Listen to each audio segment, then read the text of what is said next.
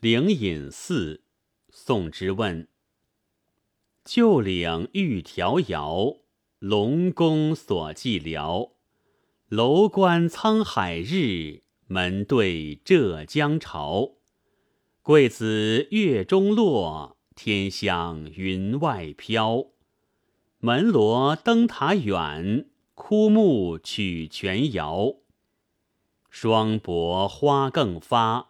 冰清叶未凋，宿灵上霞意，搜对笛繁涛。待入天台路，看鱼渡石桥。灵隐寺在杭州西湖西北武陵山下，始建于东晋时。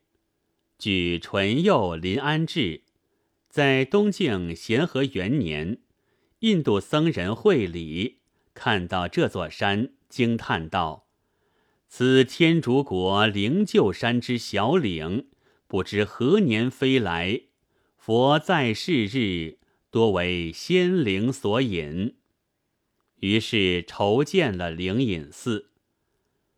旧岭玉迢遥，龙宫锁寂寥。旧岭即印度灵鹫山。这里借指飞来峰。迢遥山势高峻茂，冠以玉字，见其高耸而又具有葱茏之美。龙宫，相传龙王曾请佛祖讲经说法，这里借指灵隐寺。寂寥，佛家以清净为本，冠以所字。更见佛殿的肃穆空寂。这两句借用佛家掌故而能词如己出，先写山，后写寺，山寺相映生辉，更见清家圣境。楼观沧海日，门对浙江潮，是诗中名句。入圣境而观家处。开人心胸，壮人豪情，怡人心境。他以对仗工整和景色壮观，而博得世人的称赏。据说这两句诗一出，竞相传抄，还有人附会为他人代作。如古今诗话认为，这两句诗是当时在灵隐寺出家为僧的。骆宾王所代作。接下去，进一步刻画灵隐一带特有的灵秀。桂子月中落，天香云外飘。传说，在灵隐寺和天竺寺，每到秋爽时刻，常有似豆的颗粒从天空飘落。传闻，那是从月宫中落下来的。天香即异香，此指祭神礼佛之香。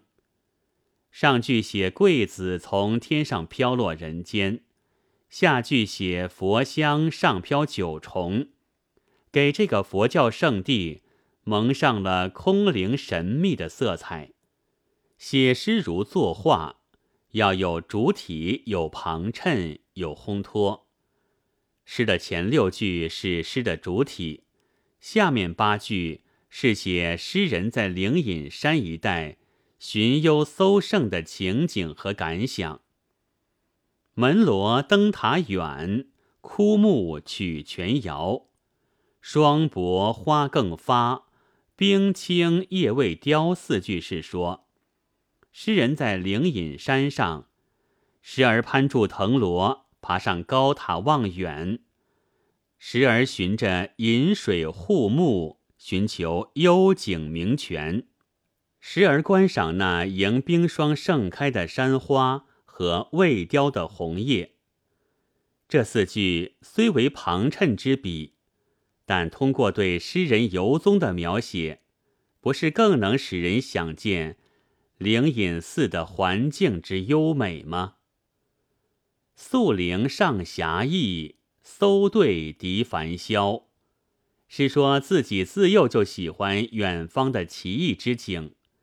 今日有机会面对着惬意的景色，正好洗涤我心中尘世的烦恼了。待入天台路，看于渡石桥。天台山是佛教天台宗的发源地，坐落在浙江天台县。天台山的游溪上有石桥，下临陡峭山涧。这两句，乍看似乎离开了对灵隐寺的描写，而实际上是说，因由佛教圣地而更思佛教圣地。乍看若离，而实不离。这种若即若离的结尾，最得咏物之妙。它很好的起到了对灵隐秀色的烘托作用。南宋张炎在词源咏物条下说：“体刃稍真，则居而不畅；摹写差远，则晦而不明。要须收纵连密，用事合题，一段意思全在结句，思为绝妙。看于渡石桥，不正是诗人？”游兴极浓的艺术再现吗？以一幅想象中的游踪图结束全篇，给人以新鲜之感。本文作者傅京顺朗读：白云出岫。